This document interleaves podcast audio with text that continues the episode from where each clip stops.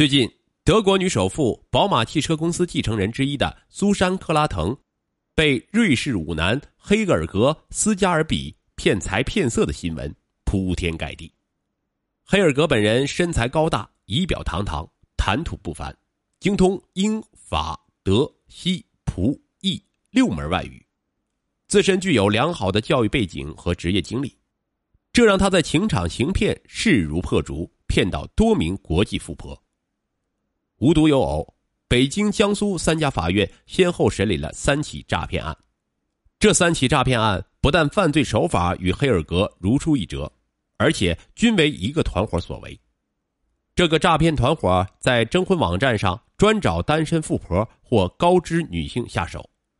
团伙成员分别扮演港商、机场票务人员、安检人员和负责安检的处长。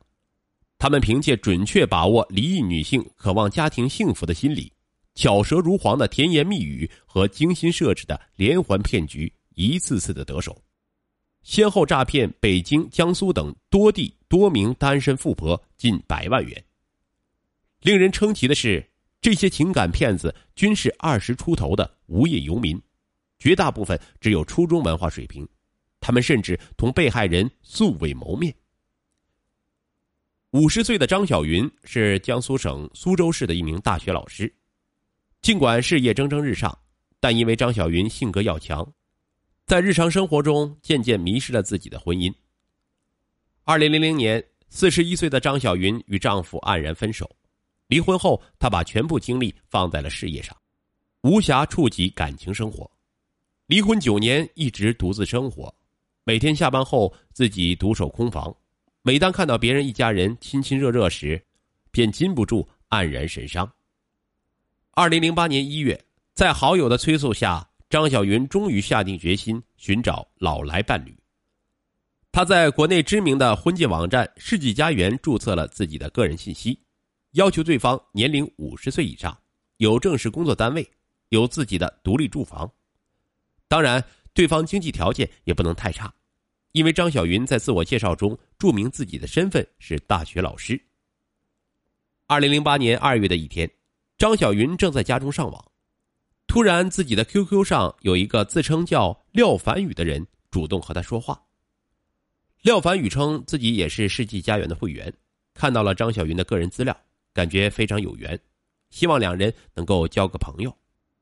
张小云一看到对方的名字就顿生好感，感觉。这人名字不俗，就是不知道个人条件怎么样。很快，廖凡宇主动对自己进行了介绍。廖凡宇称，自己今年五十二岁，祖籍辽宁沈阳，自己小时候在东北长大，十九岁时独自到广东闯荡，后来在朋友的帮助下，在深圳专做电子产品贸易，闯出了自己的一片天地。为了生意便利，加入了港籍，成为一名港商。现在拥有三家贸易公司。廖凡宇同时告诉张小云，自己经历过一次婚姻，妻子贤惠能干，女儿活泼可爱，只是妻子不幸得了乳腺癌。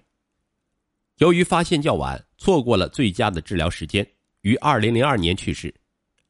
廖凡宇在聊天时明确表示，自己对妻子的去世一直难以释怀。虽然很多生意上的伙伴替自己介绍过女朋友，却被他都一一谢绝。只是最近女儿到美国留学，不在自己身边，担心自己的生活没有规律。女儿主动提出要自己找个老伴，并希望过年回国时能够一家三口共享天伦之乐。廖凡宇对女儿的关心很是感动，决心找一个志同道合的人共度晚年。最后，廖凡宇很坦诚的告诉张小云，虽然自己事业有成，但是没有上过大学。希望能够找一个大学老师来圆自己的梦想，而张小云正是自己的意中人。张小云看到廖凡宇的自我介绍，不禁心头一动，真是踏破铁鞋无觅处，得来全不费工夫。这廖凡宇不也正是自己要找的意中人吗？他学历虽然不高，但是从穷小子一跃成为香港富商，说明他很有能力，有魄力。勤劳能干，他妻子去世六年了，一直未娶，独自抚养女儿，说明有情有义，可以托付终身。想到这里，张小云的脸上也出现了久违的笑容。在网上聊了几次后，廖凡宇就提出，自己打字太慢，跟不上张小云的速度，希望能够电话聊天。张小云便将自己的手机号码告诉了廖凡宇。自此之后，廖凡宇每天一个电话，对张小云是嘘寒问暖，耐心的陪她聊天。张小云很享受这样的生活，每天晚上九点，自己的电话铃声就会准时响起。两人是聊工作、聊生活、聊对未来的生活的憧憬。偶尔廖凡宇晚上没有再打来电话，张小云就会很着急，而此时他总会发短信过来，告诉张小云自己正在陪客户应酬，实在脱不开身，并希望他能够谅解。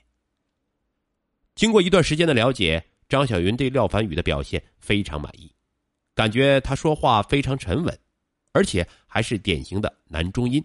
略带东北口音，具有磁性，非常悦耳。同时，感觉他是一个有阅历的人，对很多事情都比较了解，懂得体贴别人。最让张小云满意的是廖凡宇的港商身份。廖凡宇曾在电话中说，希望他退休后到香港居住，这对张小云而言实在是太诱人了。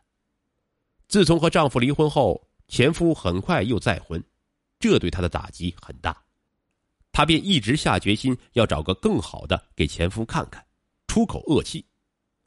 廖凡宇的出现让张小云感到仿佛天上掉下一块金子，恰巧砸在了自己头上。张小云下定决心要嫁给这个她未曾谋面的男人。此后，张小云对廖凡明显热情了很多，廖凡宇也很会借力打力，双方感情是迅速升温。不久之后。廖凡宇开始称张小云为老婆，在短信上还时不时用“亲爱的小云”等甜蜜语言来哄她开心。张小云也称廖凡为老公，两人虽然素未谋面，但确定了恋爱关系。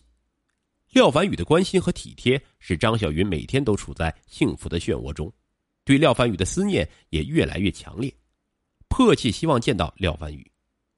廖凡宇则不失时机的告诉他。自己忙完手头上的一单大生意，马上就飞到上海转苏州去看他。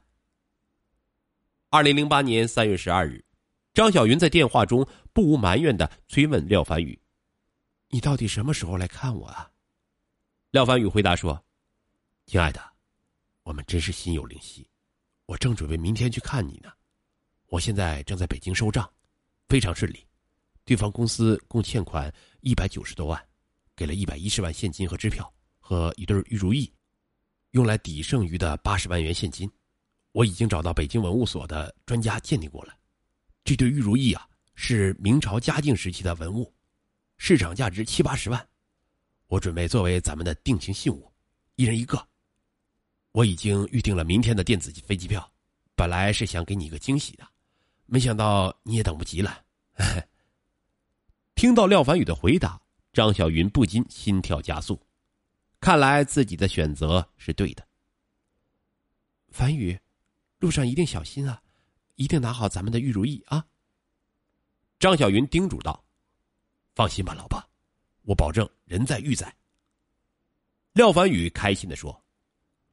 通完话后，张小云激动的是一夜未睡，想到自己明天不仅要见到爱人，更能得到一个珍贵的玉如意。这是原来想都不敢想的宝贝呀，他更加辗转难眠。二零零八年三月十三日，这一天是周四，一向敬业的张小云破例没去上班，早早的起来后就对着镜子打扮起来。虽然无情的岁月已经带走了自己的青春年华，但良好的职业环境和生活习惯还是让自己显得比实际年龄年轻。张小云对自己还是很有信心的。早上八点，张小云就迫不及待的给廖凡宇发短信：“凡宇，你现在出发了吗？刚从酒店出来，准备打车去首都机场。我是中午十一点的飞机，放心吧，下午就能见面了。”张小云真恨不得泪生双翅，飞到上海虹桥机场去接机。上午九点，张小云的手机突然响了，是廖凡宇的电话。凡宇。到机场了没有？张小云急切的问道：“老婆，我已经到了首都机场，刚下出租车，可是我的钱包落在出租车上了。不过玉如意还在我手上，出租车已经走了，我也没有记下车牌号码。我现在身上没有现金，没办法取票啊。你打零幺零六零八九九七五七这个首都机场的电话问问，能否异地汇款把我的飞机票取出来。听到玉如意没有丢，张小云略感宽心。同时也感到好事多磨，他连忙说：“樊宇，别着急，我这就打电话。”